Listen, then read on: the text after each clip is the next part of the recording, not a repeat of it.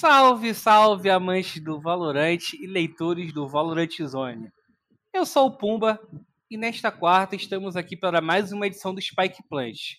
Para quem não sabe, né, é o nosso mesa redonda, nosso espaço de discussão, de análise do Valorant. E hoje, né, o nosso objetivo é discutir a importância do Game Changers para o cenário feminino nesse ano de 2021 e também fazer uma retrospectiva do ano, eleger ah, os, os, os fatos mais marcantes dessa temporada. E antes de iniciarmos nosso debate, eu apresentar aqui nossos ilustríssimos convidados, vou falar de uma parceira dos programas da, da Gamers Club Media, que é a Lenovo. Pessoal, digita aí no chat, exclamação Lenovo, para vocês experimentarem jogos como nunca antes visto, com o Lenovo Legion 5i, que é equipado com processador da décima geração Intel i7, placa gráfica dedicada da NVIDIA GeForce RTX 2060 de 6 GB e memória RAM de até 16 GB. E falar agora dos nossos convidados, né? Primeiramente aí a retornando ao nosso programa Naoshi. Boa noite, Naoshi. Como é que você está? Boa noite, pessoal. É um prazer estar aqui com vocês. Adoro participar do Spike Plant, adoro o pessoal aí do Valorant Zone e, claro, também essas pessoas incríveis que vieram bater um papo com a gente hoje, Palestra e Sturen. Sejam todos muito bem-vindos, eu já tô aqui, já tô aqui dando bem-vindos para todo mundo. já sou veterana do Spike Plant. E o pessoal aí que está acompanhando, espero que vocês curtam o nosso bate-papo. E como até bem adiantado aí pela Naoshi, é, temos dois estreantes aqui no programa hoje. O primeiro dele o primeiro deles é o Palestra, o treinador da, Games, da Game Landers Purple, equipe aí que é a atual bicampeã do Game Changes. Boa noite, Palestra. Como é que você tá? Boa noite, Pumba. Boa noite todo mundo que está assistindo aí. Boa noite, Ariela, Shuren, Nauchi. Prazer aí estar dividindo essa mesa com vocês. E o outro estante da, da noite é o Shuren, é, treinador, ex-treinador da Vivo Cage Atenas, né? É, me, me corrija se eu estiver enganado. Mas e aí, como é que você tá, Shurei? Tudo bem? Boa noite, boa noite pra todo mundo. Todo mundo tá assistindo, todo mundo tá na mesa. É um prazer gigantesco estar com esses nomes aqui. É tudo certo. E por último, mas não menos importante, a minha companheira aí de redação, minha brava guerreira aí no, nos eventos presenciais, a Ariela. Boa noite, Ariela. Como é que você tá? Boa noite, Pumba, boa noite, palestra, Shuren, Naoshi, todo mundo aí de casa que está vendo a gente. Hoje vai ser um episódio bem especial, né? A gente vai fazer uma retrospectiva bacana, como foi o ano de 2021 do Game Changers, todos os campeonatos, cenário feminino. A gente vai falar bastante coisa legal e espero que vocês aí de casa gostem. E, pessoal, o primeiro tópico, né, como eu comentei, né, é, vamos falar sobre o Game Changers. Para quem não sabe, né, o Game Changers ele é um programa, uma competição criada pela Riot nesse ano, né? Que consiste em dois torneios é, durante o ano e o programa de incentivo a outras competições com premiação, né? Eu fiz um levantamento aqui é, antes do programa, né? Nós tivemos o, dois nacionais, por assim dizer. Cada um deles é, distribuiu 10, é, 10 não, 100 mil reais em premiação. E além disso, né, a Riot, né, ela apoiou nove outro, é, outros nove campeonatos que, ao todo, eles distribuíram ali por volta de 165 mil reais. E um dado, uma curiosidade a mais, né? Desses nove, a Copa Haki foi a terceira Copa a segunda Copa Haki, perdão, foi a que teve é, a maior premiação com 40 mil. E eu queria saber, começando pela Nosh, Ô, Nosh, a gente pode dizer que o, o Game Changers, né, ele foi primordial para o Valorant realmente ter um cenário feminino? Com certeza, mas assim, a gente tem que vir um pouquinho antes, né? A gente vê que o cenário feminino ele já vinha ali desde o primórdio do Valorant 2020, a gente tinha já o Twitch, uh, perdão, uh, Rivals Women Club, que aí a galera já estava começando a se movimentar, no início do ano a gente teve aquele grande movimento que foi o WCF, inclusive eu tive uma grande honra de poder participar ali dos, dos bastidores, né, que veio comigo e com a Saek, na época que trabalhávamos para D2 ali para o pessoal da, da Call Sports. E assim, sempre teve, né, esse, o cenário feminino sempre existiu, né, em diversos jogos e como também no Valorant desde o início. E acaba que quando vem o, essa iniciativa, né, do VCT Game Changers, ele legitimiza cada vez mais a presença das mulheres né, no cenário competitivo, no ambiente competitivo. Então, é muito importante, né? A gente vê que a desenvolvedora, além de apoiar o cenário competitivo, trazendo né, os, os campeonatos para o cenário misto, ter essa atenção né, especial em relação ao VCT Game Changers e legitimando também o espaço das mulheres nos campeonatos, no cenário competitivo e também, claro, né, fazendo com que as organizações consigam enxergar cada vez mais o cenário competitivo, as meninas né, que desejam, as meninas que estão também já inseridas jogando, para, claro, é, profissionalizar o trabalho delas cada vez mais. E você, Ariela, como é que você vê a importância aí dessas duas iniciativas aí por parte da, da Riot, né? Os dois campeonatos oficiais e o, o programa de incentivo dando premiação assim para outros torneios? Cara, foi, foi muito bom. Eu não sei se foi essencial, porque como a Naoshi falou, realmente já estava tendo um movimento. É, já tinha. Quando. Acho que saiu o beta, que foi quando tava todo mundo doido pelos códigos para receber aquele e-mail de confirmação que já estava a gente anunciando o time profissional, né? É, os times mistos. E aí veio os campeonatos, esses campeonatos menores, e, e, veio aquela migração dos jogadores de CSGO, de Overwatch, de outras áreas, e as, as, as meninas também vieram, né? Então, foi um movimento muito grande que a gente viu por parte do, do cenário como um todo. E a Riot acho que também viu o potencial no Valorant, que deveria ter feito com League of Legends anos atrás, de ter esse programa para ajudar as mulheres do cenário feminino. Então, eles viram que deram muito certo, que deu tudo muito certo no início, e acho que não perderam tempo, mesmo que, assim, foi é, oficialmente, né, esse foi o primeiro ano competitivo, é, mesmo que teve alguns problemas menores e essas coisas que acontecem mesmo, né, é, competição, não tem como ser tudo perfeito, é, eles foram muito bem. Eu acho que e surpreendeu muitas pessoas, as jogadoras que surgiram, que entraram, os jogos, foi tudo muito, muito, muito bonito de ver assim florescer, sabe? E você, Palestre Shuri, que que vocês, como é que vocês enxergam esse apoio da, da Riot aí para o cenário feminino? Eu não sei de quais modalidades vocês vieram, né? Por exemplo, no CS a gente não viu isso, no LoL a gente não vê isso, a gente vê algo parecido no Rainbow Six. Qual é a visão de vocês aí desse apoio da Riot pro cenário feminino?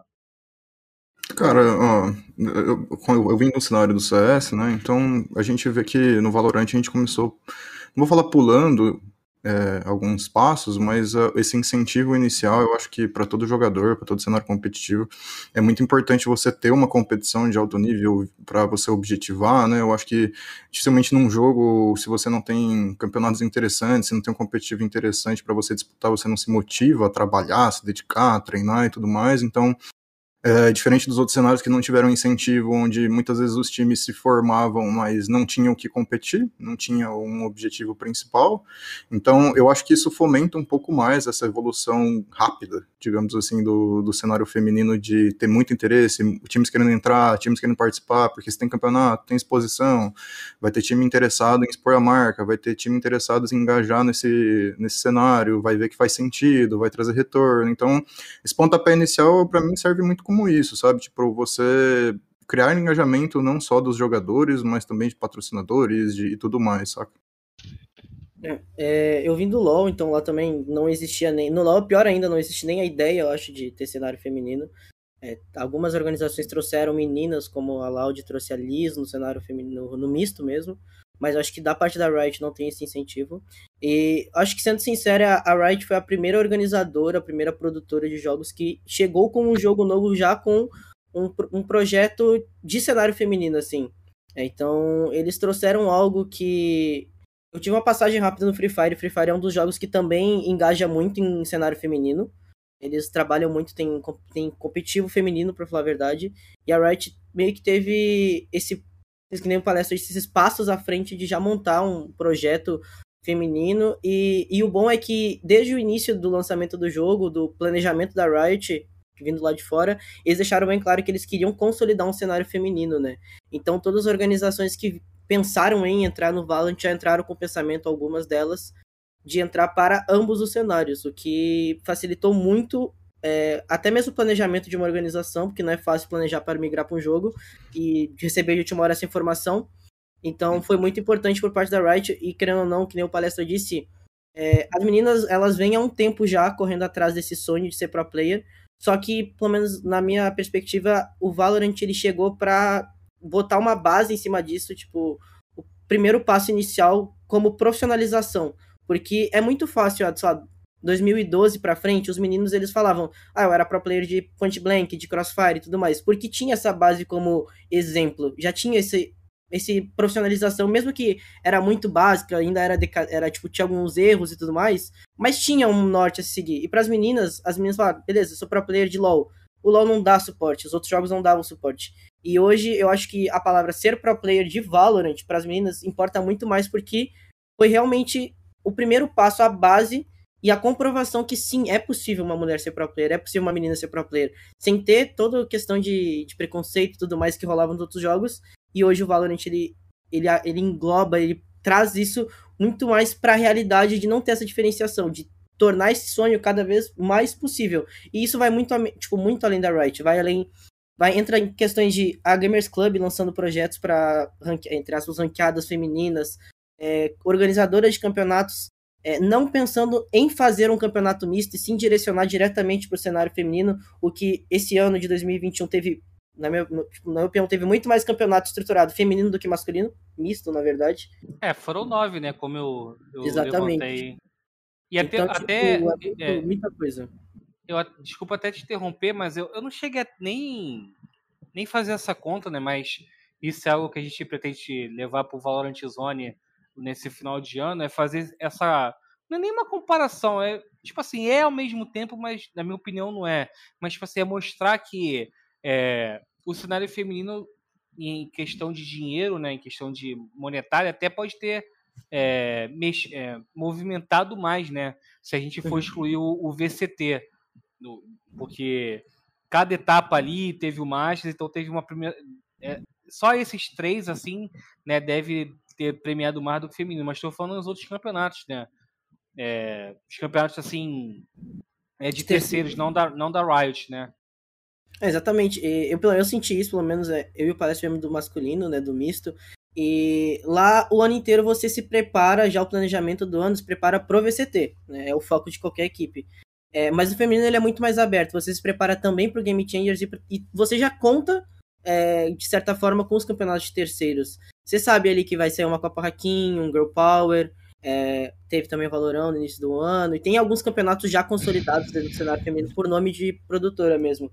Então, é, eu acho que a Riot sim tem esse mérito é, de ter dado esse passo à frente, mas não só a Riot, mas também todas as desenvolvedoras que olharam para esse cenário e falaram assim: bom, a gente pode fazer acontecer da nossa parte também. É, a gente vê muitas, muitas meninas agora criando-se Tipo, campeonatos. Teve o campeonato da Era anunciado que o corpo de casters é feminino. Não precisou se correr atrás de casters masculinos e tudo mais por falta de pessoas, sabe? Falta de mão de obra. Então, a Riot teve sua parte sim por dar esse passo inicial, mas eu também acho que tem muita parte da comunidade ter abraçado o jogo, o cenário feminino em si, com essa, essa proatividade de fazer o cenário rodar, sabe? Porque, tipo assim, rodou até demais, a, a ponto de sobrecarregar em questão de campeonato mas melhor do que não ter nada, sabe? Foi o primeiro passo inicial. Inclusive, é um ponto que o Shurin falou que, e também o Pumba comentaram, de ter até desenvolvedoras de campeonato, né, que começaram com campeonatos femininos e tem a sua base mais forte, né, o cargo-chefe em relação ao campeonato, é, é feminino, né? Um exemplo disso é a galera da Gaming Culture, né, com Girl Power Valorant, que começaram em 2020 né? E trouxeram ali um conteúdo maravilhoso pra gente, com as finalistas sendo a Fire Angels, que conseguiram entrar em uma casinha, né? Que foi pra NTZ na época. E, bom, até hoje eles trabalham com esse campeonato que tem um impacto muito grande, né? E agora, atualmente, eles têm o, o incentivo também da Riot, né? Que ano passado não existia o VCT Game Changers e hoje já existe. Então, assim, são esses passos, né, que a gente que a gente observa no cenário de Valorant em específico que em muitos outros jogos não tiveram, né? No Point Blank teve, né? Mas não, não se compara, né? Por exemplo, não se compara é, com o que a gente vê hoje com o VCT Game Changers, mas também com o que a gente foi construindo até chegar no VCT Game Changers e caminhar a partir daí também. E, pessoal, é, é evidente, né, que o apoio da, dado pela Riot, né, monetariamente, mídia, é, com as entrevistas assim, com as equipes é importante, mas também ele ajuda a atrair as organizações, né? Por exemplo, hoje temos aí os três aqui, né? Tirando eu e a Ariela, os três já ou estão em organizações ou já passaram, né? Temos a Game Landers, temos a Vivo Cage, temos a, a B4, o pessoal da Avan, a Trai, Cruzeiro, é, a, a, também. E, e, assim, eu, a pergunta que eu faço, começando aí pelo palestra, cara, é, a gente vê né, o cenário de esporte eletrônico no Brasil, as organizações sempre procurando é, modalidades que possam render dinheiro, né? Isso aí é. Mercado é assim, business é assim. E numa visão assim de organização também é importante para um clube, né, ver que a desenvolvedora se importa é, com um tipo de, de cenário, por exemplo, misto, para também as organizações investirem? Eu acho que você não pode ter dúvida disso daí. É, a gente está vendo aí, justamente com o anúncio de Mundial, acho que qualquer um que está atento aí à rede social, de novo, reforçando um pouco aquilo de disputar campeonatos, de ter um objetivo importante de temporada. Se ano passado, esse ano agora, teve muita gente que migrou de outros jogos, esse ano vai ter mais ainda. Muita jogadora de CS, muita jogadora de qualquer outro game, tá vendo, porra, tô aqui nesse cenário, tem campeonato para disputar, tem uma premiação relevante, tem umas organizações da hora, tem estrutura para isso. No último Game Changers tinha seis times em bootcamp, eu acho que isso nunca aconteceu em nenhum outro cenário feminino de esporte nenhum. Então, cara, para jogador ela olha e fala, pô, tem um campeonato da hora, tem um mundial, tem uma estrutura, tem transmissão, tem organização interessante. Eu acho que tipo tudo isso fomenta é, essa, essa importância, né, de ter os campeonatos, de ter objetivo dentro do jogo e da organização olha para isso, pô, vou ter onde, vou ter time, vou ter objetivo, né? Vou, vou ter um mundial, vou ter, vou ter por que investir nisso daqui, né? Não só pensando em retorno, né? Mas de é, é, fazer essa presença no cenário, a marca e tal, ser uma equipe relevante para isso. Eu acho que isso chama muita atenção, até porque eu acredito que a maioria dos jogos aí, os primeiros cenários, o começo, basicamente só as equipes ali do primeiro escalão, realmente ali top 2, top 3, realmente conseguem lucrar, digamos assim, num primeiro momento. Então, isso daí é uma parada que o time tem que olhar e falar assim, pô, eu vou investir, num primeiro momento talvez não traga um retorno direto, mas lá na frente você estando num cenário, entrando numa franquia, igual está acontecendo agora com o VCT, dessa liga fechada, com invite para os melhores colocados. Então você já está no cenário, trabalhando, tendo uma base, tendo know-how, porque querendo ou não, pro time, para a organização lidar com mulheres tem que ter uma expertise também diferente nesse sentido, né? Porque são exigências, são é, vamos dizer assim, é, tem alguns detalhes até em gestão e tudo mais que tem que ser lidado de forma diferente. Então, se preparar para isso e estar tá pronto para realmente o momento de ápice do cenário é muito importante, porque na hora que se, se chegar nesse momento você estiver fora e for entrar de, de, última hora, não vai ter espaço mais, talvez. Então, a, a organização tem que, pensar, tem que pensar bastante nisso. Sim, e, e entra também vários é, fatores, tipo, quando agora, tipo, digamos que essa é a primeira janela de transferência do cenário feminino tipo, definitivo, né? Esse do meio do ano não contou muito, porque os times já estavam muito consolidados e tudo mais. Só que o que a Riot está fazendo em questão de estrutura é o que dá certeza de a maioria das organizações olharem para o ano que vem e terem a certeza, tá, tipo, beleza, eu posso investir, eu não vou correr o risco de, sei lá, dispor de, sei lá, 100, 200 mil reais, um valor simbólico, tipo, irrelevante do valor em si, para ter uma, uma organização, trazer, sei lá, cinco meninas, um coach, uma analista, um manager e montar toda a estrutura, e simplesmente chegar em janeiro ou fevereiro e falar assim, tá, cadê os campeonatos? E não tem nada, sabe, literalmente. Porque eu não sinto que não só a gente como staff ou players tem que se adaptar, mas sim as organizações. Porque nenhuma organização estava, sendo sincero, pronta para migrar para um cenário feminino.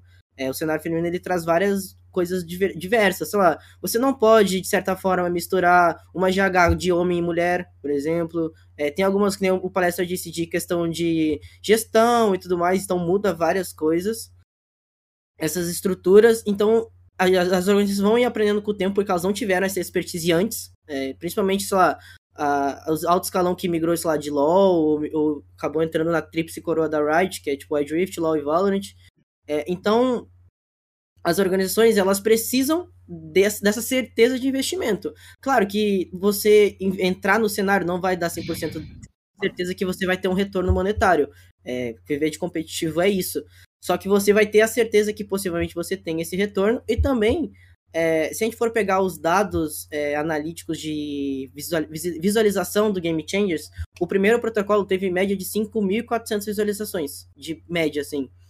Já no segundo protocolo, na evolução, subiu de 5 para 9 mil. Uma evolução de 4 mil de média. E isso quer dizer que o quê? Que se no primeiro ano, sem a gente ter uma estrutura já planejada, sem saber como ia acontecer muito bem as coisas, foi mais solto, assim, pro seu primeiro ano, e ser muito embrionário. No segundo, a gente já tá entrando com planejamento, com uma estratégia, sabendo como é que vai funcionar, o que que vai acontecer, como é que é, tipo, como é que mais ou menos vai funcionar os campeonatos, a gente não sabe exatamente qual é a estrutura, mas sabe que vai ter alguma coisa, vai ter um Mundial, vai ter um Game Changers, é, o, sabe que o público já abraçou o cenário, e querendo ou não, eu acho que o público tá com gostinho de querer ver mais, porque na verdade, o ano até a metade do ano, até o mês 6, não era muito acompanhado do cenário feminino. Ele foi explodir mesmo no início do primeiro qualifier do, do segundo protocolo. Ali que foi meio que o, o cabum assim do cenário.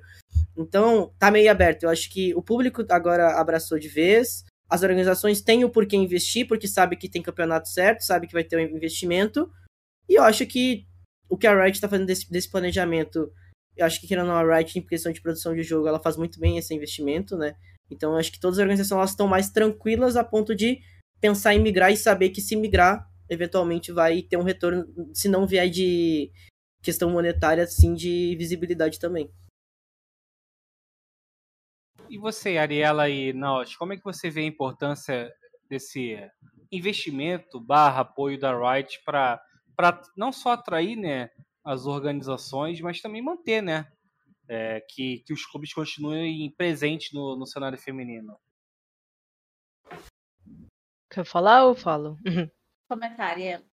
É, só adicionando tudo que os meninos falaram, é, não só jogadoras como como a Noshi está aqui, é, mulheres como casters, narradoras, comentaristas e uma posição que eu quero muito ver no que vem são mulheres sendo treinadoras que a gente tem aqui dois incríveis treinadores com a gente e ver é, as mulheres é, ocupando mais esses espaços, né? Que a gente sempre viu muito pouco, igual muita, é, quando teve o primeiro Game Changers, acho que o primeiro evento principal, que não tinha é, tantas mulheres assim na equipe de transmissão e a galera ficou meio puta, não é tão bacana, né?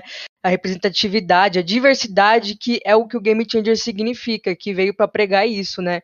Então, com toda essa estrutura que vai vir para ano que vem, esse mundial, cara, eu acho que assim vai ser insano. As organizações vão vir e é uma oportunidade para jogadoras, para todo mundo que sonhou em, em, narrar, em comentar, em viver disso dos esportes. Eu acho que vai ser, ser o diferencial, né?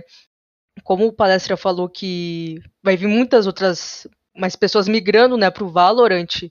A gente vai ver também essa movimentação do não só do, da, das jogadoras, mas das organizações vindo, né? Que, tipo, esse é o momento perfeito, porque a Riot acabou de anunciar como é que vai ser o torneio, os campeonatos, né? E logo chega janeiro, a gente vai ter mais detalhes de premiação, né? Vagas, calendário, vai estar tá tudo mais certinho. Então, eu acho que esse é o momento perfeito para tipo, você olhar e falar, cara, isso daqui tá bem estruturado para para 2023 melhorar e seguindo e expandir os horizontes. Exatamente, eu concordo com o que todos vocês falaram, né? E também tem uma coisa que, inclusive, é um ponto que o palestra comentou, que quando a gente fala de, de dentre muitas outras coisas, mas quando a gente fala de esporte eletrônico, quando a gente fala de cenário competitivo, seja de esporte eletrônico, seja de qualquer outra modalidade, a gente fala de negócios, né? A gente fala também da parte financeira, a gente fala de marcas, a gente fala de organizações, a gente fala de criação de ligas no futuro. E a partir do momento que você insere, né, seja o Valorant que começou, né, desde o First Strike, colocando ali a Riot, né, abraçando o seu jogo e colocando campeonatos oficiais, campeonatos esses que são apoiados por marcas, E, e, nessas, nesses campeonatos vão organizações e expõem né, suas, suas marcas. E não é só questão também de, de ganhar a premiação, que obviamente todo mundo quer, todo mundo que está competindo quer. Né, mas também de você estar lá, de você marcar sua presença, de você conseguir né, essa, essa visibilidade, também faz parte do negócio. E aí você observa o VCT Game Changers, né? Que, como a gente havia comentado, é a Riot também legitimando o espaço das mulheres e mostrando que elas também fazem parte do negócio. E que é também uma oportunidade né, para todo mundo, né? Não só também para a questão de, de é, pro players mulheres, mas também abre oportunidade para pessoas no corpo técnico, para as pessoas no corpo de casting, para pessoas no corpo de operação, da transmissão em qualquer outro setor, né? Então, assim, a partir do momento que você demonstra também que além das, das mulheres e de todas as minorias que esses tipos de campeonato abraçam, é, terem a capacidade, também demonstra que elas também podem fazer parte do negócio, né? Também demonstra que, poxa, aquela mulher bem ali, ela manda muito, seja lá como, seja como caster da Riot, seja como né, é, pro player de uma organização X. E ela é muito boa no que faz, e ela é da org tal, é da Riot, é do campeonato tal, participou do campeonato tal. Isso faz total diferença, né? E começa também a trazer aquele, aquele teor de disruptivo, né? Poxa, coloquei o maior exemplo que eu vejo hoje, que eu, nossa, super me inspiro nessa mulher, é a Babi Micheleto fazendo o Mundial de Valorant. Cara, eu, eu, eu, posso estar errada, mas eu nunca vi antes, assim, na minha experiência, essa é a minha opinião e a minha experiência. Eu não vi ainda nenhuma mulher fazer casting de outros campeonatos mundiais no, no nível que foi do Valorant, sendo narradora, narradora. E aí tem a, a caster da Riot, a Babi Micheleto, que participou do Mundial de Valorant. Isso é muito disruptivo para o cenário que a gente está atualmente. E no futuro eu espero que tenhamos mais né, é, minorias, eu espero que tenhamos mais pessoas participando que, que quebrem cada vez mais essa bolha que a gente vive, né? Que agora a gente tem né, essa, mais mulheres, mas eu espero ver mais mulheres trans, mais mulheres pretas e minorias ocupando esses espaços e que as pessoas consigam compreender que todo mundo tem a capacidade de fazer parte do negócio. E é por isso que é importante toda essa iniciativa que a Riot faz e também da comunidade, né? Porque também veio da comunidade, a comunidade apoiou, as meninas tiveram a coragem de montar times e jogar os campeonatos, participar dos campeonatos femininos e ao, aos poucos ir ocupando o seu lugar e ir fazendo barulho. E a Riot viu esse barulho, a Riot viu as meninas vi as organizações que estavam tentando trazer os times femininos e, pô, vamos fazer um campeonato pra essa galera também, né? Vamos mostrar que eles também podem fazer parte dos negócios e, dos negócios e conseguir linkar tudo, né? E, pessoal, só para a gente amarrar esse tópico aí do, do Game Changers, né? É, uma pergunta, eu acho que a, a resposta é até um pouco óbvia, né? Ou vai se tornar óbvia no futuro. Mas, ou, não, acho até continuando com você, é, com esse apoio dado pela Riot, né? A gente pode afirmar é, que o Valorant é ou está se tornando, vai se tornar a modalidade que melhor proporciona oportunidade para, para as mulheres, assim, no geral? É, com a minha própria experiência, né? Eu não, não sei de outros, outras modalidades muito profundas. Eu vim do Counter-Strike também tive experiência totalmente diferente que eu tô tendo no Valorant desde o início até então, né? Assim, é, eu acredito que eles estão trilhando um caminho muito para isso, né?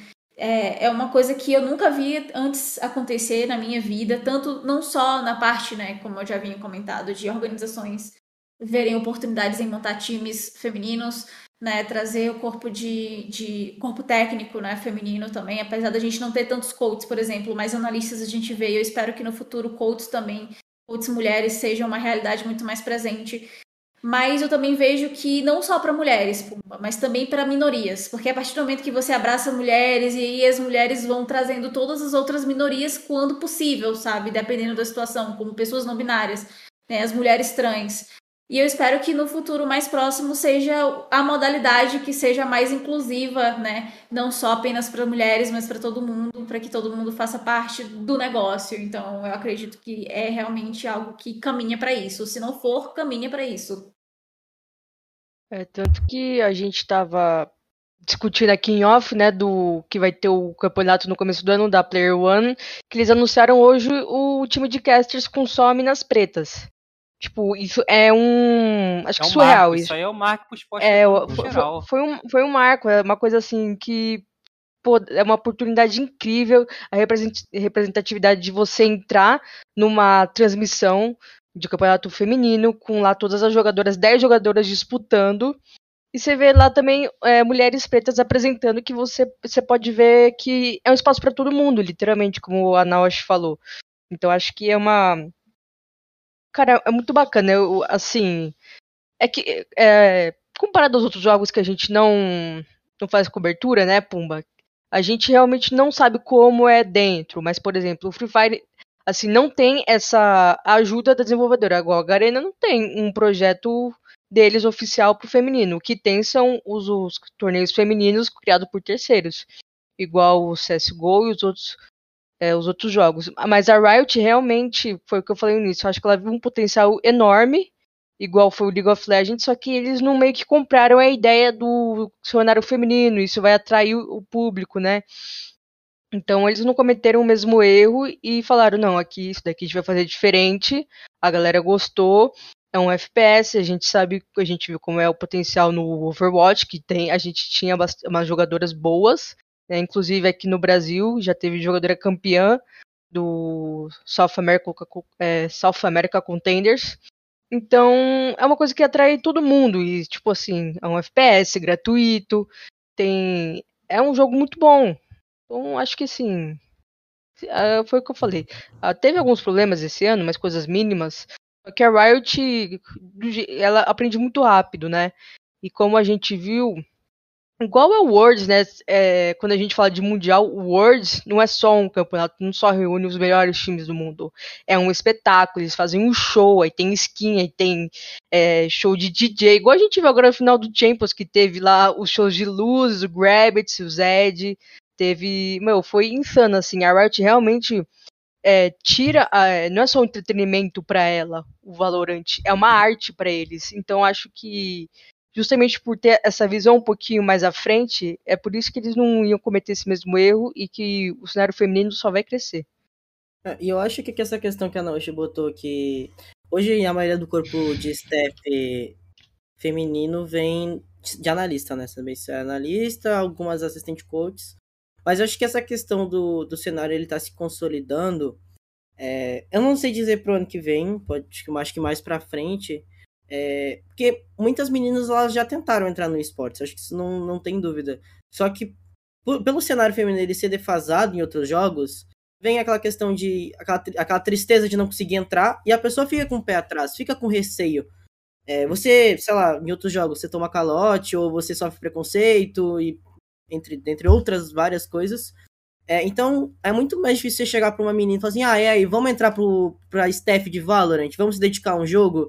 E já vem tudo que toda aquela cena, não posso dizer porque eu não sou mulher, sabe? Mas eu já tenho relatos de pessoas que eu conheço que são muito boas no que fazem, mas dizem, poxa, mas será que vale a pena? Pô, vou passar tudo aquilo que eu já passei de novo, é, preconceito dentro de org, de- do cenário, entre outras coisas.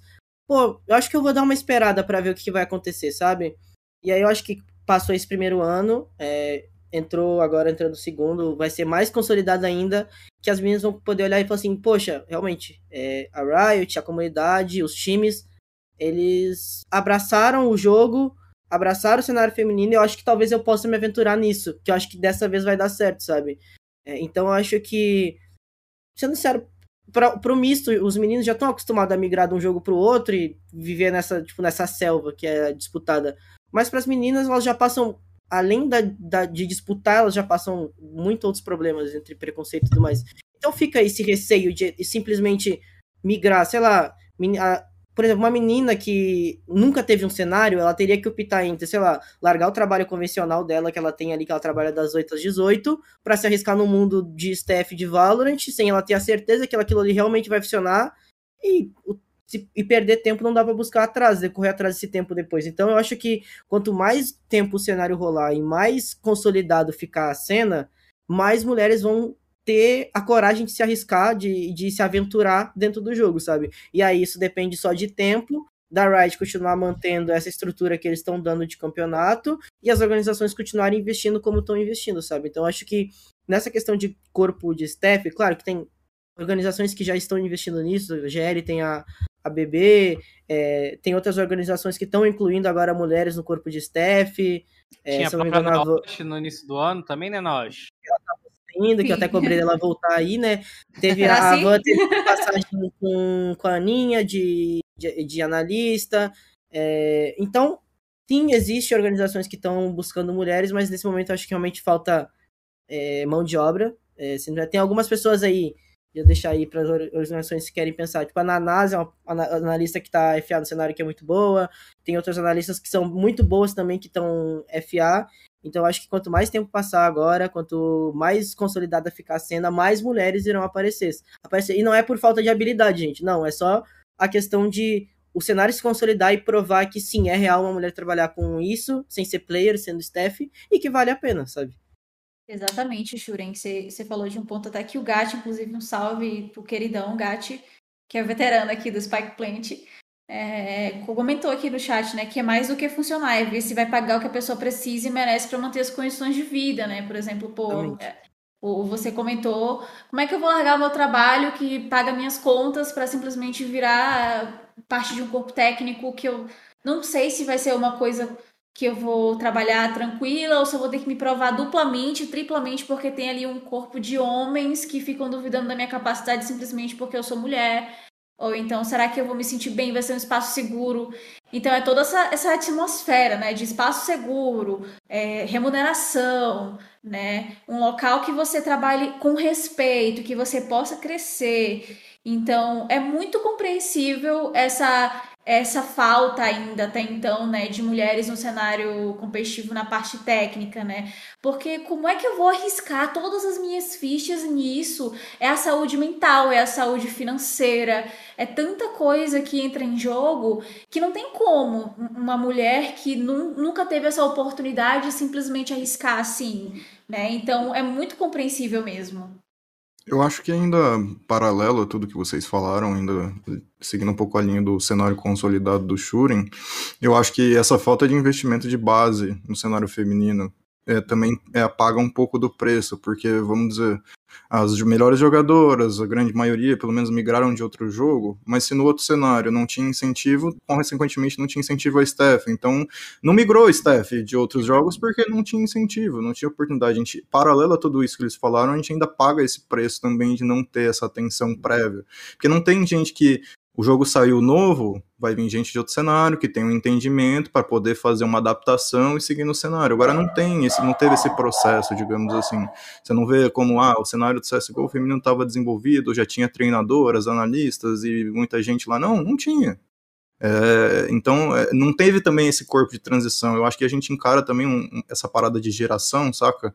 De que talvez demore um pouquinho mais, espero que não, pensando nesse incentivo que a gente está tendo, mas a gente ainda tem alguns anos aí no sentido de talvez jogador é, trilhar um pouco da carreira e optar para ir para um corpo técnico, treinar, que já vai estar tá com um know-how de cenário, ou algumas jogadoras mais velhas, ou que estão tá entendendo que está em outro ritmo, e, e daí vai optar por ir para uma staff, porque assim, de modo geral, normalmente não o, o caminho para a galera mais nova no jogo é jogar, né? Não é tanto se interessar por, pelo, pelo lado da, da staff em si.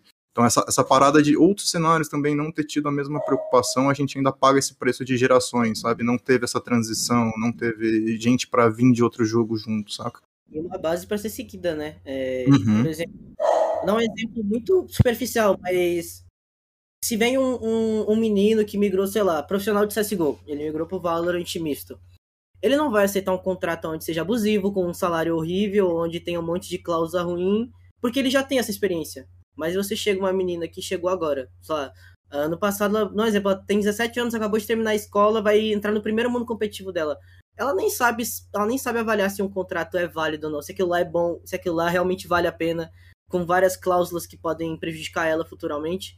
Então, é que nem o Palestra disse, o, seu, o misto em si, o cenário consolidado que já tem o masculino, o misto, ele já, tem, já traz essa base pro cenário. Tanto que o início do, do misto no, no, no Valorant ele já entrou com organizações boas, com um investimento relativamente ok, bom ali, porque já sabia, é, você não vai conseguir contratar, sei lá, um pro player de CSGO que tá migrando, ou, sei lá, o Saci que veio do LoL, que veio vitorioso, sei lá, pagando R$ 1.500 mensais, sabe? Então essa base já vem Só que até mesmo as organizações pensam, beleza, eu vou contratar uma line de cinco meninas e um corpo de staff feminino.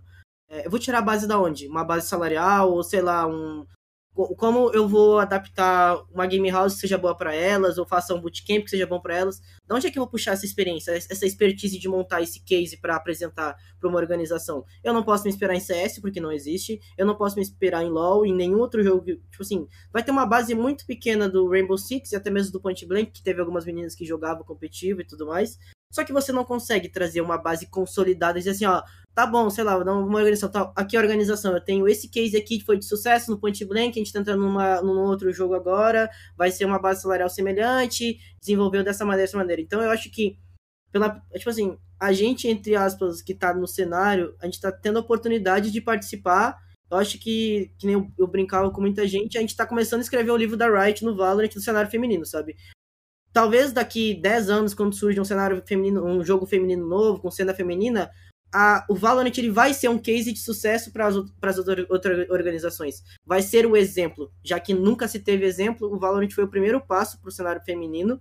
É, algumas eu até comentei na, na stream da Let que o que a gente está construindo agora, as meninas estão tendo que correr atrás de 10 anos do que os meninos já caminharam, sabe? Então, daqui, lá, 10 anos, a gente vai olhar para trás assim, beleza, tudo que a gente tem hoje é devido ao Valorant, sabe? As meninas vão olhar dessa, dessa forma. Então a gente tá começando a dar os primeiros passos para simplesmente daqui 10 anos as meninas terem mais oportunidades no cenário consolidado, seja no Valorant ou não, seja em outros jogos também. Como exemplo. E só para fechar, né? Agora está na, na retrospectiva, eu concordo com, com vocês, assim, eu vim do LoL, né? Não vi nenhum cenário feminino sendo construído. Também passei pelo CS e lá o cenário feminino era da comunidade, né? Até que veio a Gamers Club e investe aí na, na série feminina, na Gamers Club, no Gamers Club Master feminino, mas fora isso também são alguns torneios. Da premiação, Game... né, Pumba? É, gente... Com premiação. As medalhas. O... Tem a Game Culture também que faz, né? Um e tem. Dá pra contar nos dedos, né? E, eu não sei, é que eu não lembro se, eu, eu não lembro se é Guilds League da Game Kilter.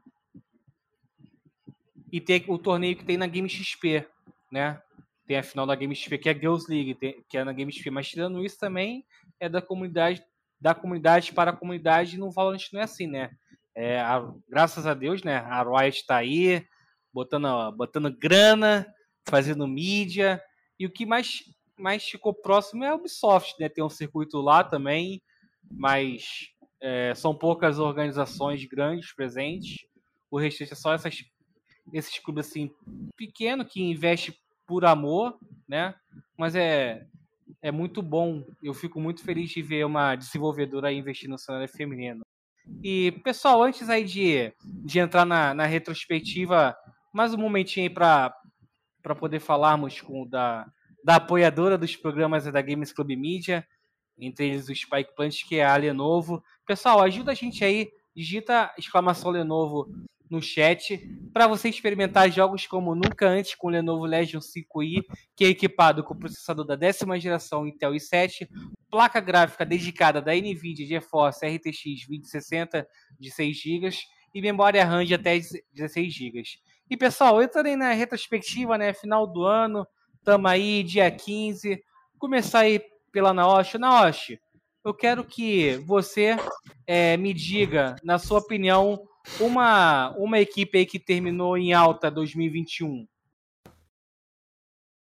Uma. É, cada um aqui vai falar tem que uma, deixar pra gente, um... né, não? É, tem que deixar pra gente. Desculpa, gente. O nick do palestra é palestra, mas eu também adoro palestrar. tá, vamos lá. É... A gente já sabe, né, dos, dos, das leoas, né, da B4 Angels e da Game Landers Purple, minha antiga casinha. Mas eu gostaria muito de pontuar Ravan Liberty. Ravan Liberty feminina. Mano, foi uma surpresa muito feliz pro cenário feminino, né? Que elas vieram do do fake da motoquinha triciclo do ano passado, conseguiram entrar na, na Ravan Liberty em janeiro, apesar de algumas mudanças, né? Tiveram muitas mudanças aí durante o ano, mas foi um time que conseguiu né, trazer uma trajetória muito bonita e chegar no top 3, né? Também incomodando ali a Vivo Cage Atenas, que também chegou muito forte, mas eu diria a Ravan Liberty feminina. E você, Ariela? Como a Naoshi falou, aí. minha opinião, né? Concordo é, vale com tudo que ela não, falou. Tá? Vale repetir, é... Eu, assim, a gente teve. Foi uma, uma equipe que chegou e teve algumas mudanças né, na lineup e, e acabou mostrando muito bem, uma resiliência muito boa durante os campeonatos principais e as seletivas, que foi a Stars Horizon. Eu gosto muito desse time, eu sou muito fã da Mindle. Desde a época do, do CSGO, eu gosto muito dela. E ela mostrou bastante habilidade, né? E a gente viu com, com as mudanças que teve, a Stars Horizon, Stars se encaixou bonitinho, é, tava jogando bem. E agora, né, anunciou que as jogadoras estão abertas às propostas. Vamos ver como é que vai ser o próximo ano. Mas foi uma lineup que deu para ver que elas estavam assim subindo as, os degraus, né, indo passo a passo e estava mostrando um crescimento muito bom. E vocês aí, Shura em palestra? Acredito que cada um vai. Vai tu, querida. Cada um vai citar a própria equipe aí, né? Mas não faz mal, não. É, já falaram, eu ia falar a Van, falaram a Van primeiro, eu ia falar depois Stars, falaram Stars. Então, é fugir um pouco da, da lógica ali, GL B4 não tem como não citar, né? Isso tá na cara, na cara de todo mundo que acompanha o cenário. Eu ir um pouquinho mais, tipo, para baixo, assim. Eu acho que a Stars e a Van foram muito bem. Principalmente a Van desenvolveu um trabalho muito bem pro final do ano. É... Observação: todos os times que entraram em bootcamp no último campeonato, todos evoluíram muito a esse ponto. Concordo. Tá? É, faça um bootcamp. É, faça um bootcamp, por favor, apoie o cenário. É, eu vou ir pra Breakout, que foi um time que, muito, sendo bem sério, muita gente não dava muita bola, assim, tipo, de fora, porque não tem nome, não tinha jogadora renomada, tudo mais, só que elas se classificaram, se não me engano, em quinto lugar na, no circuito de pontos. É, e elas desempenharam muito bem, ganharam da gente. A gente não, sei lá, não sei quanto a gente não conseguia ganhar da Breakout. A gente jogava bem com todos os times jogavam contra a Breakout, não batia. É, então, eu vou dar meu, meu ponto para Breakout, que foi é um time que eu acho que evoluiu bastante, que conseguiu desempenhar muito bem e que também anunciou que as meninas estão abertas a receber propostas. Mas, sei lá, eu, eu, eu gostava muito do jogo da Breakout. Cara, segui a mesma ordem do Shurin, parece que tá escadinhas as equipes que eu pensei. Bom que tá todo mundo pensando a mesma coisa aí, antenado. alinhado, quem, né? É, pra quem tá fazendo um bom trabalho no cenário aí. Ressaltar, para mim, no cenário feminino, a maior evolução, assim, a maior curva foi da Van, não tenho a menor dúvida disso. Da onde eles saíram, o maior step up, assim, que eu vi, de levar o nível de complexidade de jogo, de tudo, assim, foi para mim o, o, que teve um destaque bem sólido. A, a Game Landers, mesmo mesmo antes de eu entrar já tinha um destaque muito forte, a B4, a NTZ também já tinha um destaque muito forte, a VK também sempre estava ali junto com a Van e, e, brigando com a gente, no caso. Então, assim, eu ia para Breakout porque eu acho a história deles muito bonita, assim, uma estrutura legal, investindo em psicólogo, bootcamp e, e se preocupando, assim, realmente do jeito deles dar o máximo de estrutura, o máximo de atenção possível a Stars, que foi para mim talvez a maior surpresa do Game Changers, né, em questão de desempenho, no, nos protocolos, num, sempre tropeçava de uma maneira meio, meio esquisita assim durante o campeonato, mas no Game Changers fez excelentes MD3, tiraram jogos muito bons da B4 do, de muitos times aí, fizeram uns jogos bem sólidos, então para mim, já no Game Changers, o maior spike assim, de desempenho foi da Star Horizon. Eu acho que ela, antes e depois do Bootcamp, talvez tenha sido o time que mais evoluiu.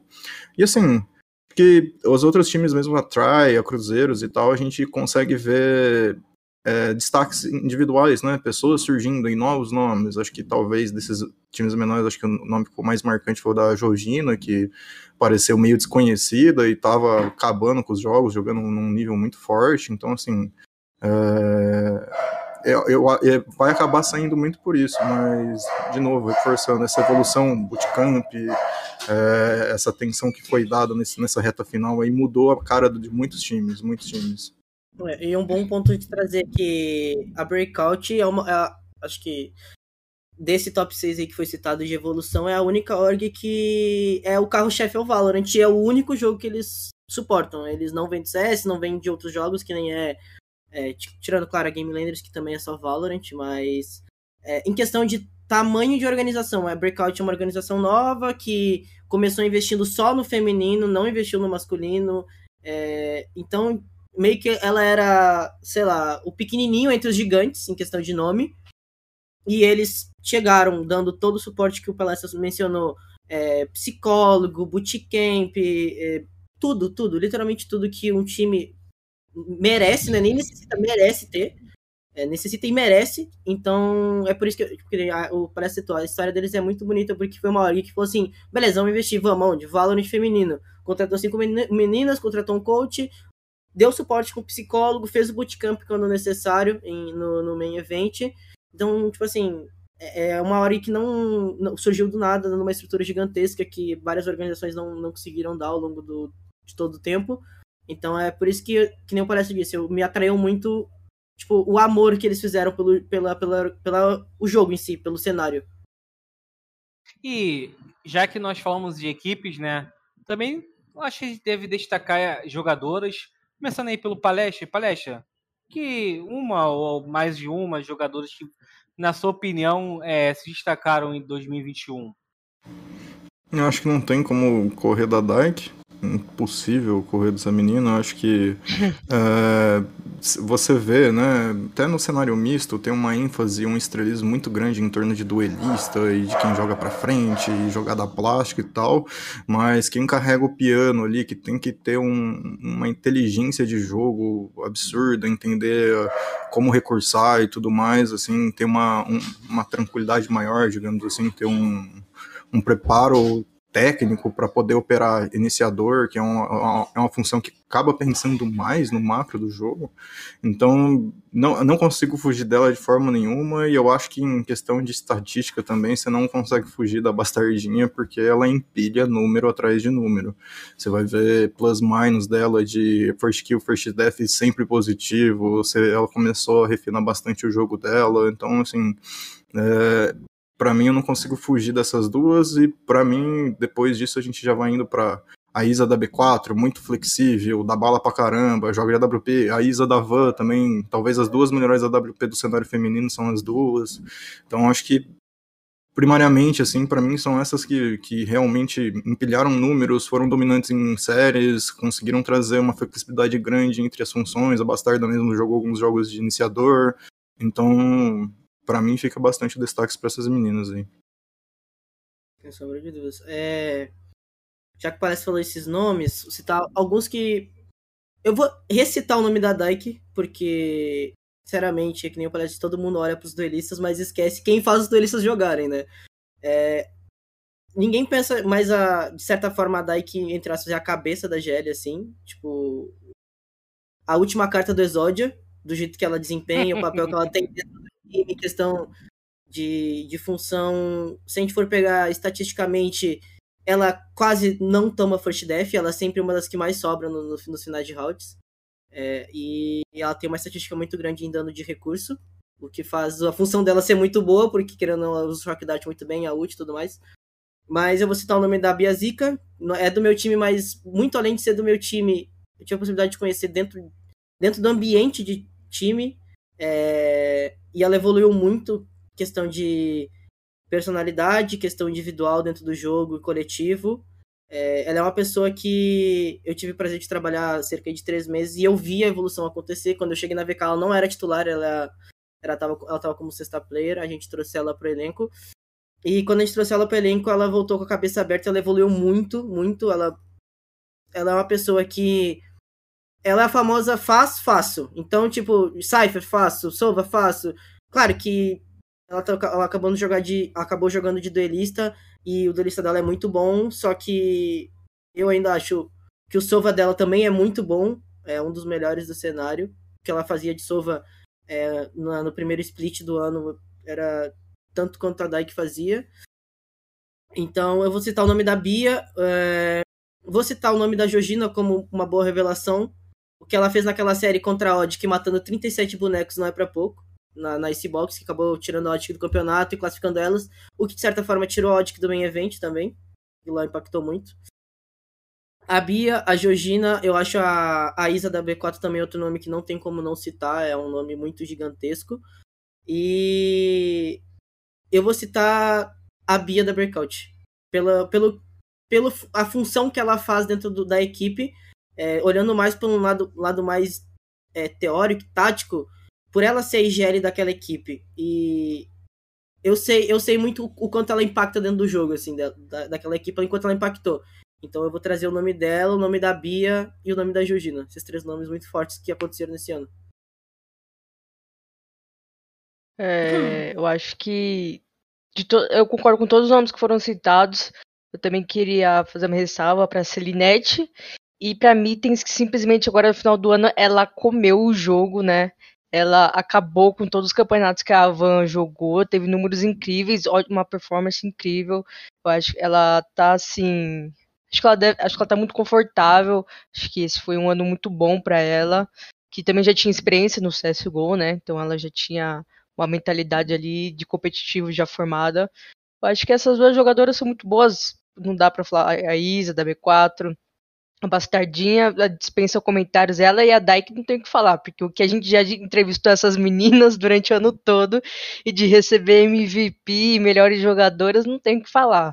É uma coisa que assim, se você mostra uma jogada, fala por si só, sabe? Então acho que essas jogadoras são muito ótimas. A Serenete também é, sempre teve um bom desempenho na B4, sempre estava ali dando a cara a tapa. Então acho que essas jogadoras são incríveis. Tá, é muito difícil, tá? Escolher só uma. Ainda bem que vocês falaram todas que eu queria falar. E assim, por mim, eu pegava assim um livro e falava, não, tem essa aqui que tem tal coisa, tal coisa. Todas têm coisas muito boas, assim. A gente sabe que o Valorant ele não é feito só de duelistas. E isso é uma coisa que eu sinto que o cenário feminino brasileiro de Valorant provou muito isso. De tipo, a Dyke foi um, um, grande exemplo, né? No, no, início, assim, pô, a menina ela começou destruindo de reina, mas ela pegou o Sova e ela trouxe um suporte, né? Uma iniciação que a gente nunca viu, assim, de primeira, né? Claro que a gente tem no, grandes nomes como o Saci, o cara massa de Sova, mas, assim, a, o, o, protagonismo que a Dyke trouxe né, para fora do duelista, né, no início. Foi uma coisa muito muito forte, né? Então é impossível não falar dela. E falando de outra menina que entrou recentemente no cenário competitivo, que me surpreendeu muito, eu já acompanhava ela nas streams, na época que ela ainda não tinha nem pego radiante, assim, a menina que eu vi também, que é uma menina novinha, é a Mel,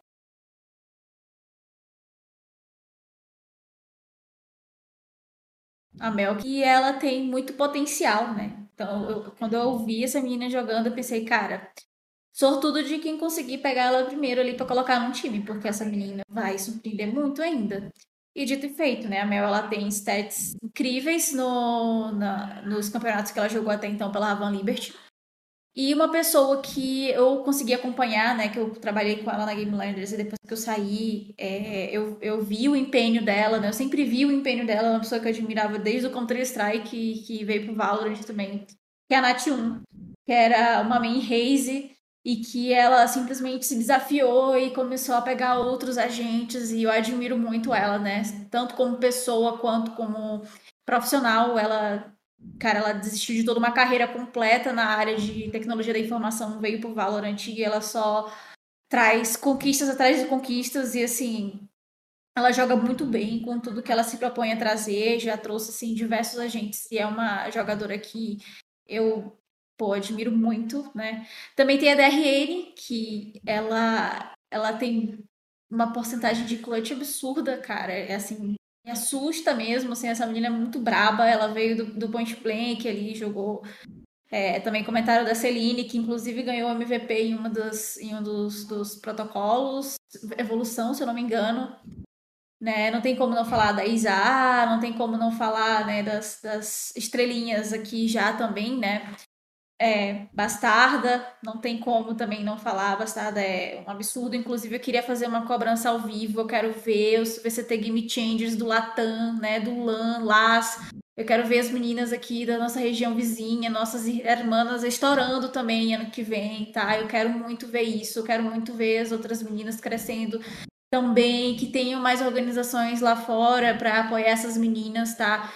E, cara, é isso, assim. Eu acho que vocês já trouxeram os nomes que eu gostaria muito de trazer. Eu também penso muito na Anti-G, que foi até uma indicada para os prêmios eSports é, como revelação, se eu não me engano. É uma, uma surpresa muito feliz também, que eu vi ela, ela, ela entrando na época, se eu não me engano, do Dream Team, né? Uhum. É... E uma pessoa também, uma menina que eu acredito que joga muito. Eu não sei se ela tá ainda no cenário competitivo, porque ela também é estudante e eu acho que ela focou agora um pouquinho na, na nos estudos dela. É a Luli, né? Que é uma garota que eu, eu sinto que ela, ela, ela assusta muito ali na ranqueada, ela tá ali, né? Demonstrando bastante, muita bala, tá jogando muito, e eu sinto também que, apesar dela não ter stats muito altas, não ter participado ainda de orgs muito grandes, eu sinto que é uma, uma jogadora que tem tudo para entrar aí no, no cenário, né, com muita força. E assim, é isso.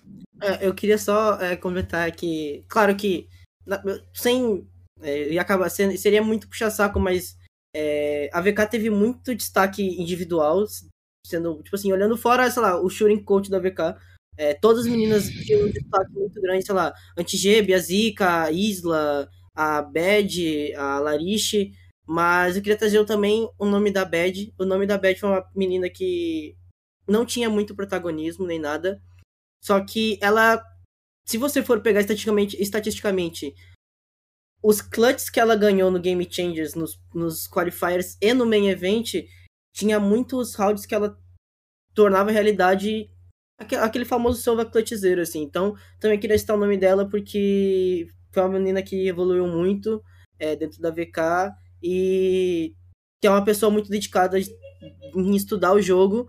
E eu também sinto que ela evoluiu muito. Claro que todas as outras meninas, tipo. Eu sinto que todas as meninas que chegaram no top 8 do main event evoluíram muito. Tem as meninas da Try, Diana, é a Pepita, que infelizmente parou de jogar, que era uma boa jogadora também. É, mas eu citar esse nome também da, da Bad, que é uma menina que evoluiu muito, que surgiu um pouco de nenhum lugar, assim, ela só surgiu, tava na Jaguares, é, e evoluiu muito, e no Game Changers eu sinto que ela conseguiu desempenhar é, estatisticamente, até mesmo a questão da função dela desempenhou bem. É porque eu gosto bastante de fugir dessa questão de duelista, porque todo mundo tem olhos para duelista. Não que os duelistas não sejam importantes, são muitos, é, mas a questão que tem por trás também é, dos sentinelas e, e, iniciadores são muito impactantes dentro do jogo. Aí eu deixo o nome da, da Bejigal também, que eu acho que ela impactou muito dentro do desempenho da VK na questão de clutch e tudo mais. Já que é, nós elegemos, né, é, jogadores, equipes, né, destaques assim do ano, eu quero saber aqui de cada um de vocês, né, vocês aí estão até mais dentro do bastidor do cenário feminino do que eu, assim. Eu acompanho os campeonatos e tal, ajudo a eleger lá. O pessoal da Giz até veio, veio farpar as melhores jogadoras, né? É, cada um de vocês eu quero saber um episódio marcante nessa temporada. O que, que você pensa assim, pô, cenário feminino e lembra de algo aí, o, o Palestre? Qual o episódio mais marcante para você? Cara, uh, envolvendo até uma pessoa aqui, eu acho que eu cheguei na, na Game Landers Purple, vai fazer três meses que eu tô com as meninas, então Uh, cheguei com um time que já tinha sido muito vitorioso durante o ano todo. Uh, existe um pouco daquela pressão de, tipo, entra uma pessoa nova, vai melhorar, vai piorar. E acho que no, na segunda semana que eu tava trabalhando com elas, a gente, acho que foi a primeira vez que elas perderam para Vivo Cage, que a gente perdeu para Vivo Cage. Então, para mim, ali foi um momento marcante de carreira de, é, de virar a chave, no sentido de cara, tô começando agora, tô passando minha proposta de trabalho agora, ou vocês confiam ou não confiam, tá? saca? Tipo, pra mim foi um momento muito decisivo no sentido de que objetivo, ganhar Game Changers, objetivo é esse, então tem que focar no trabalho, é um processo, nada se muda, ninguém é Renato Gaúcho da vida aí para operar elenco, então... Então, assim, tudo acho que é de um trabalho, é um processo, você tem que passar sua visão de jogo e tudo mais. Então ali acho que para mim foi um momento emblemático pessoalmente na carreira. Confesso que o primeiro, o primeiro semestre acho que eu eu estava também trabalhando com o pessoal da Game, não acompanhei o cenário feminino até realmente minha entrada para Game Landers. só acompanhava um pouco indiretamente por causa do Marlow, da VUB, que a gente se conhece, a gente é amigo, né? Então acompanhava muito esse sucesso da, da, da rapaziada mais próxima. E para mim esse foi o, o, o, primeiro momento emblemático e o segundo foi no final da SBT, que a gente ganhou uma, MD, uma MD5 da B4 e a gente abriu uma vantagem, depois perdeu dois mapas, o último mapa na Band foi decidido num, praticamente no último round ali, foi 13 a 11. E acho que as meninas vão saber disso, mas aquele pause pra gente foi bem bem bacana assim, parece que não precisei nem falar direito o que eu tava pensando durante um pause, porque tava todas as minas em sintonia. Foi eu começar a falar uma, eu tava pensando nisso também, eu tava. Então foi um começo de, de começar essa sintonia entre o trabalho nosso, assim, dentro da equipe, de uma tá pensando parecido com o outro, acreditando da mesma forma, vendo rounds da mesma maneira. Então, para mim, são esses dois momentos, assim, de experiência pessoal que me marcaram no, no, na minha experiência até aqui. E você, Alnaoshi, me diz aí um momento marcante na sua carreira no cenário feminino nesse ano. Cara, assim, eu tive diversos momentos marcantes, assim. É muito difícil escolher um, assim, no Valorant, inclusive recentemente acabei de ter um, né?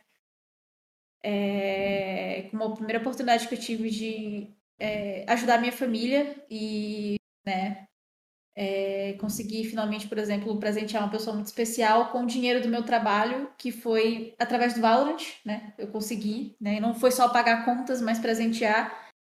Mas eu acho que algo que marcou para mim, mas que não tem nada a ver comigo, no sentido de tipo eu não estava lá dentro, mas que eu sei que isso caminhou para ocorrer foi quando, na época eu não sabia que ia ter, por exemplo, time feminino na Game. Eu tinha, eu tava ainda adentrando no mundo de casting, eu era caster da, da Cower Sports, né? E eu via muitas meninas na Motroquinha Triciclo participarem dos campeonatos semanais da D2, né? Tanto nos mistos quanto no feminino que ia ter, só que acabou virando o WCF, né? Que era o campeonato semanal, que acabou tendo uma repercussão muito grande, a comunidade arrecadou grana para é, trazer um, uma premiação mais recheada e não ser semanal, ser algo bem maior. Enfim, na época eu não sabia, né? Não tinha ainda time feminino oficializado e foi quando anunciaram elas dentro da Ravan Liberty, que era um time que eu já acompanhava ali do First Strike, que inclusive me marcou muito por ter o Benny Hardineja, que era um nordestino, que tava lá, e eu pensei, pô, mano, totalmente diferente do que eu vejo aqui, a galera do centro-sul, assim, né? Mais São Paulo eu me identificava por ele ser nordestino e eu ser também nordestina. E eu pensava, pô, ele tem um espaço, um dia eu vou conseguir também. E eu admirava muitas meninas, né? Que elas batiam lá, elas não tinham medo, não tinham vergonha de jogar contra os caras, iam lá mesmo na moral. E, e nos campeonatos da D2 e tal. E aí eu, quando elas entraram oficialmente na Raven Liberty, anunciaram elas, cara, aquilo me bateu uma sensação tão boa de tipo, poxa, elas estão caminhando, sabe? No, isso, apesar de eu não ter tido nada a ver com essa conquista, não tem nada a ver comigo, mas para mim foi uma conquista no sentido de elas caminharam para muitas assim organizações verem a oportunidade, né? A Game Landers também trouxe, né, no, logo depois. E assim, eu não sabia, né, que ia ter Game Landers depois, Game Landers Purple no caso. Que aí depois eu fiz o processo seletivo, e aí passei, pô, 300 pessoas aplicaram para o processo seletivo e eu consegui. Então, assim, isso tudo me marcou muito, né? Mas o que mais me marcou foi de eu lembrar em janeiro ter anúncio da motoquinha triciclo eu veio, mano, elas, elas conseguiram, sabe? Tipo, elas anunciaram outro dia que estavam procurando organização, penando ali, né? Demonstrando trabalho e elas conseguiram. Então, não, não posso desistir. E eu não vou deixar nenhuma menina, ninguém que tá aqui perto de mim, não só menina, porque eu tento incentivar todos, tá? Mas eu não vou deixar ninguém desistir. Quem tá comigo, eu vou, vou encorajar e a gente vai subir junto. Então, eu vou já puxar. Eu acho que é, mais é, individual mesmo. Sem sombra de dúvidas, a vitória contra a GL foi muito marcante. É, foi a primeira vez que a VK ganhou da GL, né? E que a VK chegou a uma final de Game Changers. É... Aquele dia foi, sei lá, deu tudo certo. Não sei, só tipo, os astros se alinharam para tudo da maneira correta dar certo. E eu acho que eu, o que vem na cabeça, assim, marcante agora para esse mais final de ano, eu acho que o que o Palestra citou antes, o, a virada de chave da Star Horizon. surpreendeu muito, sendo bem sincero. É, principalmente no jogo que elas ganharam da Van. É, principalmente uma Ascent que elas tiraram da Van. Ascent era um mapa muito forte da Van, da, da Van dentro do cenário. E simplesmente a Star Wars chegou no main event e ganhou da Van. E aquilo lá eu acho que surpreendeu bastante quem tava de fora. Acho que quem tava de dentro acompanhando os treinos, assim, já, dava, já tinha percebido uma evolução da Star Wars, individualmente, coletivamente, a ponto de poder ganhar. Só que eu acho que marcante mesmo, é, eu vejo também essa questão dessa virada de chave, porque se a gente for pegar os desempenhos da Star Wars nos qualifiers, sendo bem sincero, a gente não via a Star Horizon jogar. A gente sabia que podia muito mais do que estava sendo apresentado, tinha uma line muito mais forte daquilo que estava tendo. Só que chegava nos momentos chaves, quartas de finais, e falhava. Literalmente parece que não era a Star Horizon jogando. E aí chegou simplesmente no Game Changers, é, chegaram no Bootcamp e simplesmente virou a chave, mudou tu, tudo. Elas começaram a jogar juntas, começaram a ter um tático muito bom, tava todo mundo com muita mira, principalmente a Mindle, que a Mindle jogou nesse main event, fugiu da, do normal, assim, perto do que estavam desempenhando, seguindo a base de desempenho. Então, para mim, na minha opinião, tipo, do cenário no geral, surpreendeu bastante, foi bem marcante, eu acho, essa questão dessa virada chave da Stars Horizon. E, pessoal, retrospectiva, né, além de relembrarmos tudo o que aconteceu no ano, né, é de praxe aproveitar aí também perto do Natal, pedir aí, perguntar a cada um aí, numa brincadeira ou presente que vocês queriam de Natal pro cenário feminino no, no ano que vem, começar aí pela, pela Ariela. Ariela, se a Riot fosse um Papai Noel, o que, que você pediria pro cenário feminino em 2022? É, tem algo que eu quero pedir, mas isso eu vou pedir em off, quando acabar tudo. Mas o que eu quero para Riot Games em 2022 é, que tenha, acho que mais campeonatos e campeonatos presenciais femininos, porque eu quero muito ver as jogadoras, quero LAN, conhecer né? elas. Queremos. Sim, mas nem que seja LAN aqui onde tá na Ocha. A gente vai aqui, pô, 10 minutos já estamos lá, sabe? Nem que seja assim, é, algo. Só pra ver de longe, assim, só pra dar um É, mas mesmo que seja, tipo assim, campeonatos amadores, caso tenha campeonatos Academy, né? Eu acho que vai ser muito bacana, porque eu quero ver como é que é a experiência, o ar das jogadoras em LAN, né? Porque a gente já vê no CS que é aquela doideira, o trash talk, todo mundo grita, aí começa a falar, ah, vou te pegar, eu quero ver como é que elas vão se comportar, porque esse é um é uma coisa do competitivo, é um sentimento do competitivo. Quero ver como elas se comportam assim no presencial e acho que vai ser muito bacana. Eu pessoalmente adoro o trash talk, né? É uma. dá uma vida assim pro jogo que você vê ali elas gritando, você vê a emoção de quem quer vencer mais, né? Isso é surreal porque, gente, tipo assim, você vê as jogadas e tudo mais, mas quando eles comemoram, quando elas comemoram, vibram, você vê que realmente tipo, foi uma tática, foi muito estudado, principalmente quando a gente vê né, aqueles overtimes infinitos, igual a gente vê no Champions, né, a Cru e a Gambit, que a comunidade toda se tava ali na torcida, então acho que Imagina ver um, sei lá, uma final, né? B4 Game Landers. Essas que vão até todos os cinco mapas. Então, vai ser. Acho que o sentimento seria incrível, assim. A, o ar do presencial. Então, algo que eu quero muito para 2022 é mais campeonatos presenciais. Que tenha público, a galera, todo mundo ali vibrando e dando entrevista pra gente. E você, palestra? Se a Wright fosse o Papai Noel aí pro cenário feminino, o que, que você pediria para ela hoje? O que, que estaria na sua cartinha? Hoje, se for hoje, eu queria as datas do Game Changers brasileiro. Primeiro de tudo aí, né? Porque soltou. Vai, vai soltar de. Esse ferrou, Churinho. é, quando já soltou do NA, já soltou coisas da Europa, já soltou de tudo que é tipo de cenário aí. Eu só preciso disso até para fazer meu planejamento. Acho que também as outras organizações que estão querendo entrar, ou os times que já estão aí fechados para poder se planejar. Esse é o meu primeiro pedido. E eu vou é, é, o que a Ariela falou, acho que a gente viu um presencial ali da Gamers Club do, do CS que foi muito bacana a gente ver essa parte do trash talk mesmo, menina mandando um beijinho pra outra, a, a coisa Dando acontecendo, né? Dando é. tchauzinho, pelo amor de Deus. Então, assim, essa parte dá uma emoção muito bacana, assim, pro esporte. Então, assim. Uh, e E também aquela parada que, que a gente estava conversando um pouco mais em off, de a, a Riot também se atentar a cada detalhe das competições dela sobre é, dar o mesmo tratamento, sobre investir também nessa parte é, de, do, de gerir o campeonato em si, né, de tratar da mesma forma, acho que seriam esses pontos. Eu ia puxar, a palestra roubou minha ideia, mano. Se fosse hoje, eu só queria, tipo assim, uma matériazinha da Riot assim, ó, gente, essas vai ser as datas do Game Changers, podem se planejar, podem preparar o bootcamp para tal data, para já ter uma ideia, porque a gente tá numa nuvem preta de datas, a gente não sabe se vai ser janeiro, março, abril, que seja. É, mas já como ele já puxou, a Ariel puxou a questão do presencial, por favor, right? Por favor, a gente quer muito ir para um stage. É, eu acho que o pedido seria mais dar continuidade no, no que estão fazendo. Já citaram o presencial, já citaram.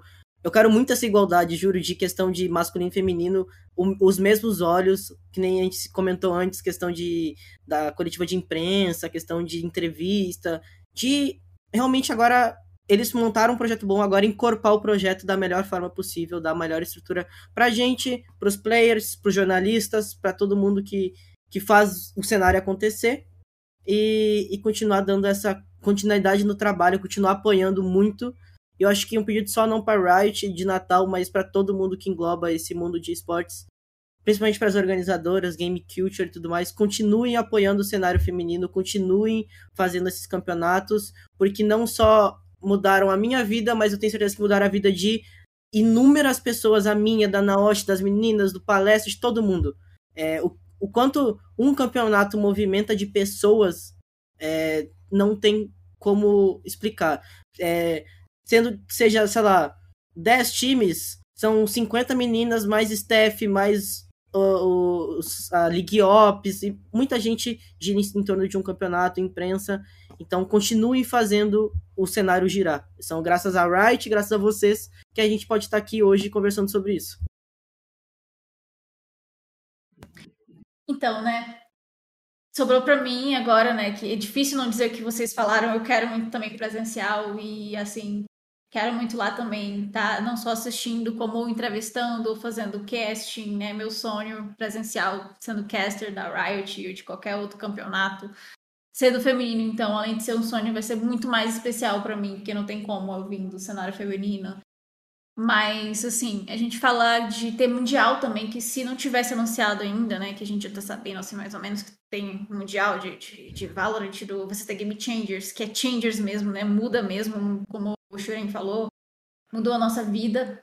É, eu gostaria muito de ver incentivo nos outros cenários do, do, do feminino, né. A gente vai ter o mundial de Valorant e bem aqui as nossas vizinhas a FA Team, que inclusive três jogadoras da FA Team, a Conir, a Kalita e, se e eu não me engano, a e a Home jogaram, né? Que jogam aqui no Brasil, jogaram lá também. É, é, ganharam em primeiro lugar e elas estão free agent, né? Foram bicampeões, e... se não me engano, né?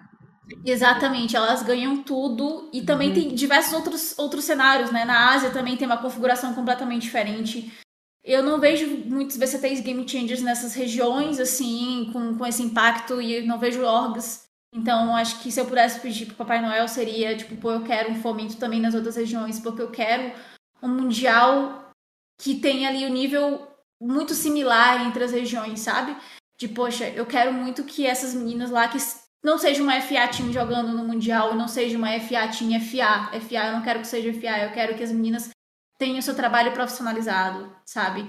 E eu sei que a vitória de todas as outras meninas que estão ali mundo afora também é minha vitória, porque a gente vai estar tá crescendo junto, sabe? Para que no futuro não tenha mais campeonato feminino, que esteja todo mundo inserido no campeonato é, misto, né? Que seja misto de verdade. E assim, elas né, se inserindo cada vez mais também é a nossa, é, é a nossa inserção, né? Ter as meninas do NA serem inseridas é a nossa inserção, ter as meninas do APAC, né, da Ásia, Pacífico, né, do Sudeste Asiático, as meninas aqui, nossas irmãs do lado, né, LAS, LAN, LATANs, sendo inseridas também é a nossa inserção. Então, assim, é pensar que no final das contas está todo mundo realmente inserido nesse cenário e eu espero muito que no futuro não tenha essa discrepância tão grande, né? Por exemplo, aqui do lado, gente, LAS, LAN, as meninas não tem tantas orgs como a gente, né? Claro que existem fatores e fatores. E se eu pudesse pedir para Papai Noel, seria isso, né? Diminuir essa discrepância, diminuir essa diferença, não só no AS, no LAN, né? Diminuir também na, na Ásia e ver no futuro realmente todo mundo inserido no, globalmente falando, né? É, e já dizendo o que a Naoshi disse, as manitas são muito fortes, gente. Mano. Muito fortes. A gente tem. Eu não, eu não sei se eu posso falando besteira, se não me engano, acho que tem a China e a Floss apareceram recentemente. Eu não sei se são manitas. Eu acho que são. São muito fortes. É, Mas essas aí vieram do CS, né? A vieram do CS, do CS. Né? Sim, sim, elas vieram do CS, mas são manitas são muito fortes. Elas apareceram recentemente nos, nos campeonatos. É, e sim, a, tem, por exemplo, a manita do meu time, a Larish, veio de fora e ela realmente disse assim: que lá não existe nada disso, nada dessa seriedade, nada desse profissionalismo. Questão.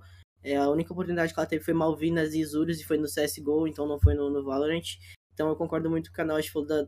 Tipo, é, é uma via de mão dupla. Se a Riot investir no Latam, no LAS, no LAN, proporcionalmente as organizações vão acabar entrando também.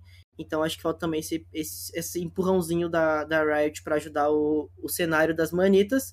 E, sem sombra de dúvida, são muito fortes e a gente tem por estatística a quantidade de pessoas é, de fora vindo jogar no Brasil que são muito fortes. Bastardinha veio do Chile, a Mani veio da Argentina, a gente tem a Home, tem a Engla, que deu uma sumida agora, mas era muito boa também. Então a gente tem muito nome de, do, do Latam em geral vindo pro Brasil, mostrando desempenho e falando assim: ó, a gente também existe, sabe? Deem atenção pra gente.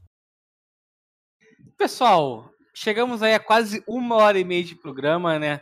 Falamos bastante ah? sobre. É, quase uma hora e meia de programa. É. Ai, gente. Rendeu Poxa, bastante. É... a gente bateu bastante na importância do Game Changes, né? Não só a primeira vez, mas agora com uma temporada completa a gente pode falar melhor o que o que esse apoio da Riot, esse investimento da Riot mudou a vida de todo mundo que está aqui, do Valorant Zone também, né?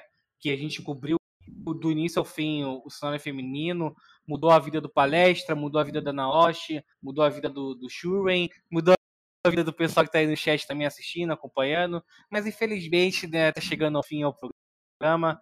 É, antes de agradecer nossos convidados, gostaria de deixar uns avisos aí, agradecer a Gamers Club mais uma vez pelo espaço cedido.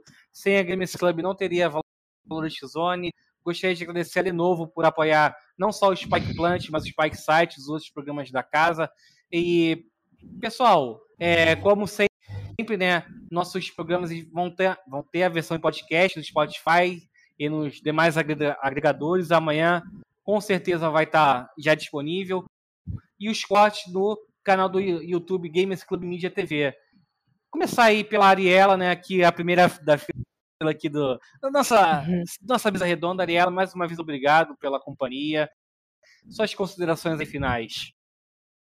É, eu que, eu que te agradeço o convite por participar, Pumba. Agradecer também a Gamers Club por ceder esse espacinho pra gente, pra gente conversar com as pessoas, trazer esses ícones do cenário, para trazer o inside deles, né? Como é que eles veem a, o cenário de dentro, né? É sempre muito muito divertido participar aqui dos podcasts, é muito, é muito gratificante, ainda mais de um assunto desse que foi onde me chamou a atenção, foi de onde eu nasci, né? A, a, de onde a Ariela veio dos esportes, que é o cenário feminino, e de muitas outras mulheres que estão aí. E é isso, foi muito bom bater esse papo com vocês, com palestra, com Shuren, Kanoshi.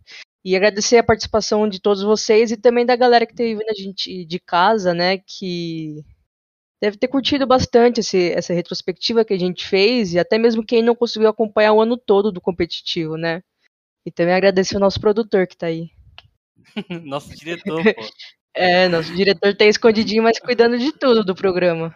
O Palestra, você é um aí dos estreantes aqui da casa. Já teve outro convite, mas infelizmente da primeira oportunidade não, não pôde, mas hoje pôde, é, representou, contribuiu bastante aí. Muito obrigado. E se você tem um recadinho final, pode. É a hora é agora. Bom, agradecer a vocês, né, pelo convite aí, prazer participar aí, dividir também espaço com a Ariela, com você, Pumba, com o Churin, com, a Naoshi.